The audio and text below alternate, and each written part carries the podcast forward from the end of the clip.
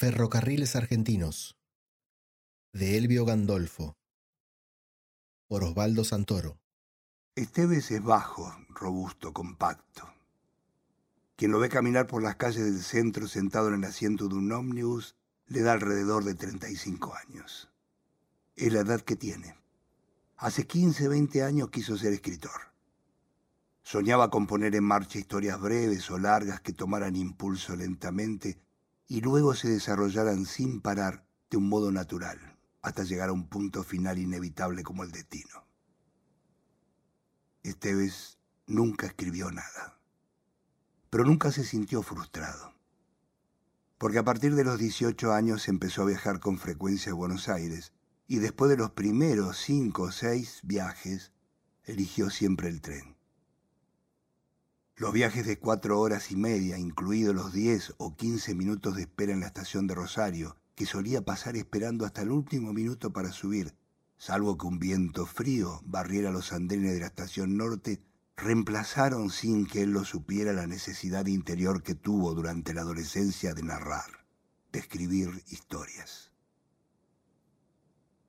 porque en cuanto la locomotora comenzaba a arrastrar lentamente los vagones y el techo de la estación norte terminaba, y Esteves veía los autos circular bajo el puente de las vías y después los baldíos con una lámpara solitaria y apagada durante el día, las casas progresivamente más bajas, los barrios pobres, el campo, el propio viaje en tren, reemplazaba con ventaja todo relato posible.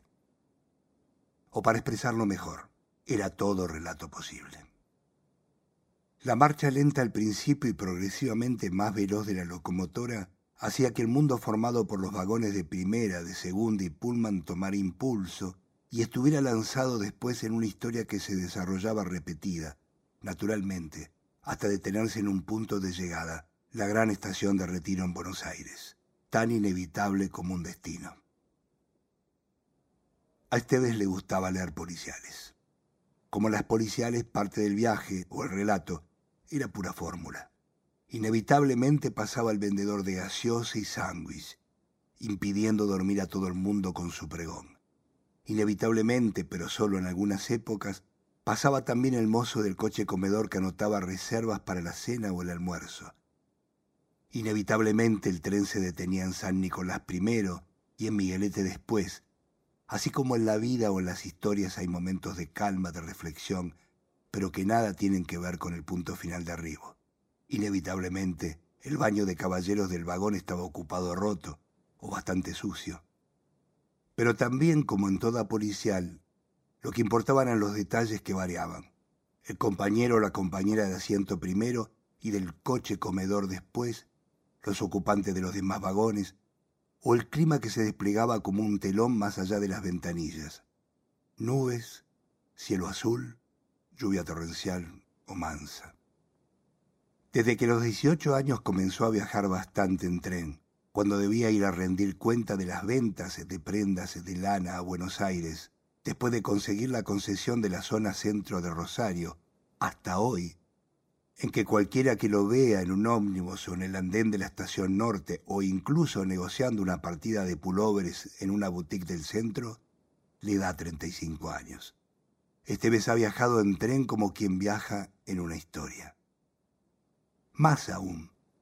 a partir de los 25 en que los viajes se hicieron definitivamente regulares dos veces por mes, Esteves abandonó progresivamente el gusto o el vicio de leer policiales a tal punto una cosa reemplazaba a la otra.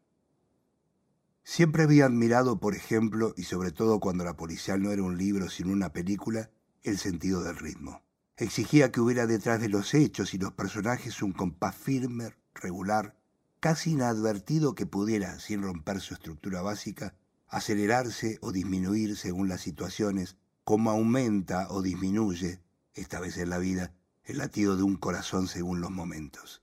Y el tren, a diferencia del ritmo totalmente caótico por momentos y aburrido en otros de un motor de ómnibus, tenía ese ritmo, cuando las pesadas ruedas metálicas pasaban sobre la juntura de los rieles y establecían una percusión que se enlentecía en las curvas o en las paradas y se aceleraba en los tramos rectos, o llegaba casi a la angustia cuando en épocas de descuido de los muy viejos ferrocarriles argentinos, el maquinista debía tomar con suma lentitud un tramo donde las vías habían quedado debilitadas por una inundación que les había quitado la grava entre los durmientes,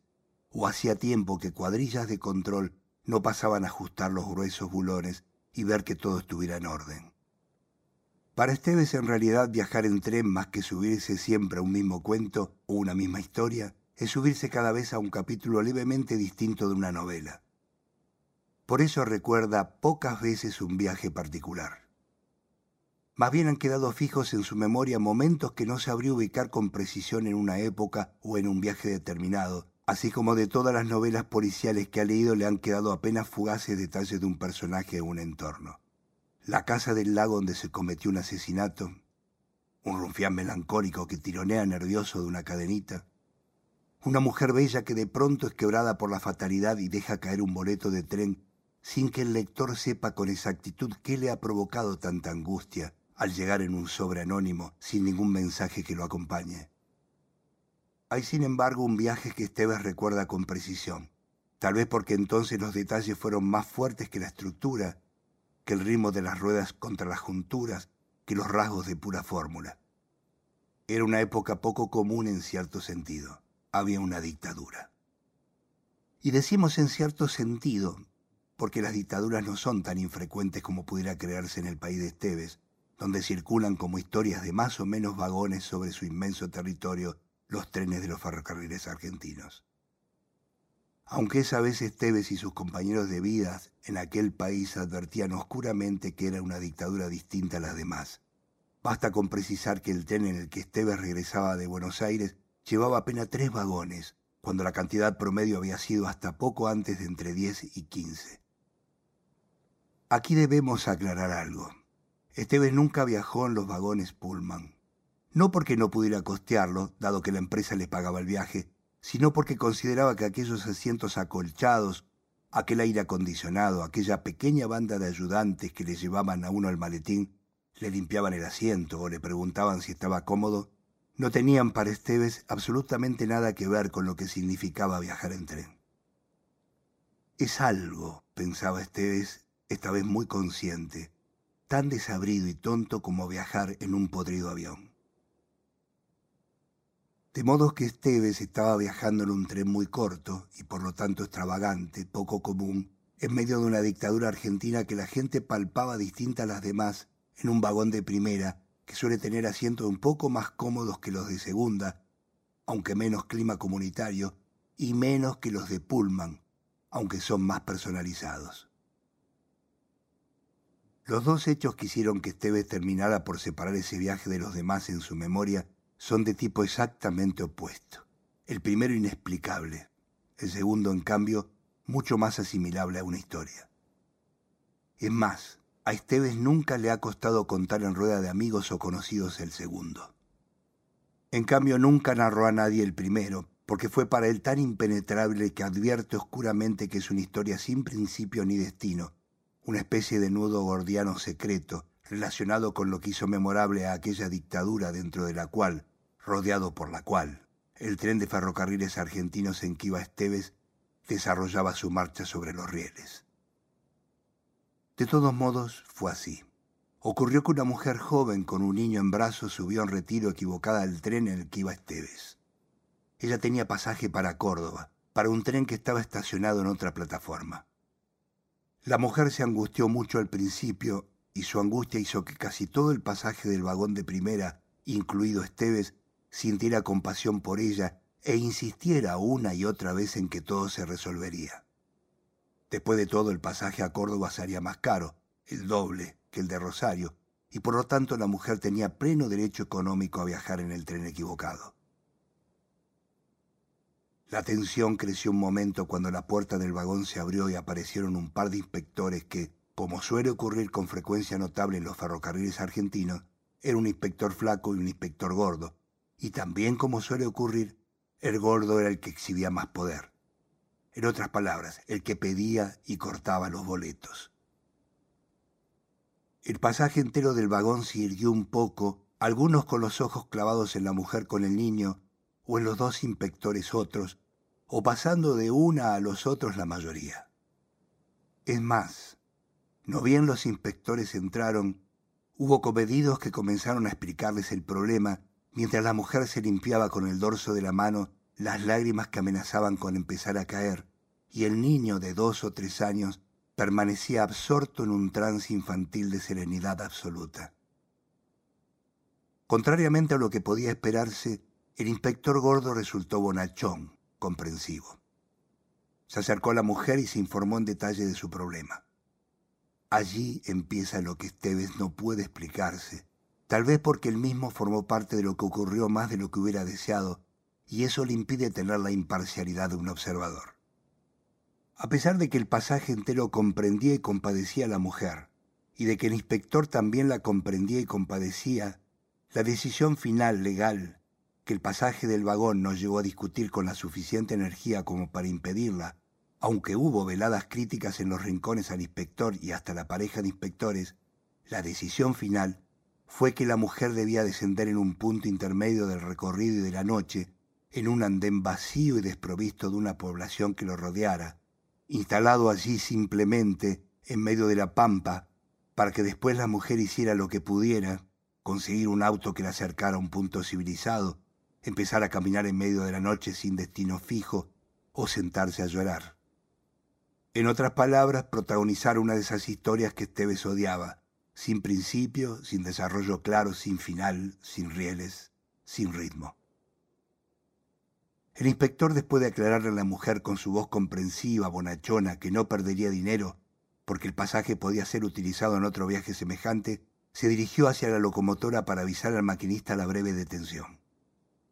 Y unos veinte minutos después, en medio de comentarios ahora sí soliviantados, hasta violentos, contra las reglas tan estúpidas como las que obligaban a una mujer con un niño a quedar sola, a la buena de Dios en medio de la nada, el tren se detuvo brevemente, apenas el tiempo de dejar que la mujer llegara a la escalerilla metálica y descendiera para después seguir su camino. Esteves, apoyado en el borde un poco sucio de la ventanilla, vio casi en primer plano a la mujer que no parecía demasiado asustada,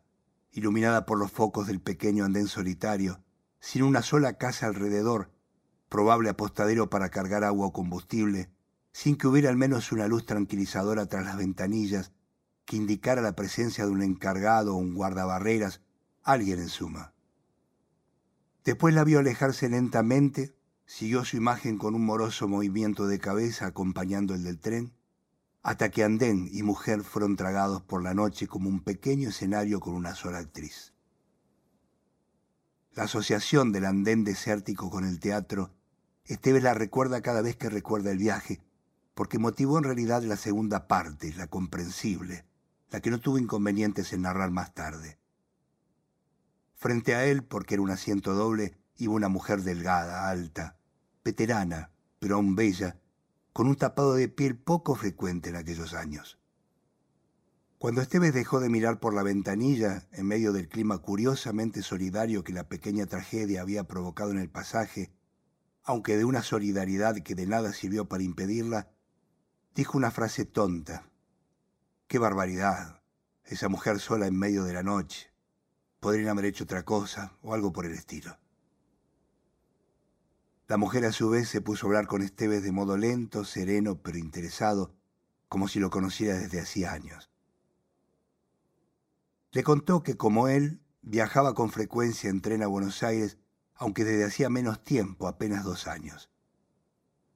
Mientras Esteves iba descubriendo en la conversación que la mujer era mucho más inteligente y sensible de lo que él había supuesto a partir de su tapado de piel, por un estúpido prejuicio social, la mujer le contó que hacía dos años la fábrica de muebles del marido se había fundido, como se habían fundido tantos cientos de fábricas de muebles y de todo tipo de objetos en todo el país por aquellos años, y que ella había tenido que sacar pecho y encargarse del hogar. Había desenterrado un título de abogada, había conseguido un empleo en los tribunales de Buenos Aires, y desde entonces era la que permitía que la familia siguiera económicamente en pie. A Esteves le extrañó que la mujer no lo dijera con orgullo, sino con cierta pena y tanteó delicadamente el motivo. Lo que le preocupaba a la mujer era que el marido se sentía resentido con la situación. Después de haber sido el laborioso pater familias que tenía cotidianamente el sustento, deambulaba ahora solo y sin propósito en la vida por los cuartos de la casa, cada vez más deprimido, tal vez imaginando inexistentes aventuras de su mujer en Buenos Aires. Esteves se conmovió por lo que la mujer le contaba, aunque se dio cuenta de que en buena medida estaba descargando parte de la emoción contenida cuando ocurrió lo de la otra mujer, la del niño, la del andén en la noche, y comenzó a hablar con un tono tan lento, personal e íntimo como ella.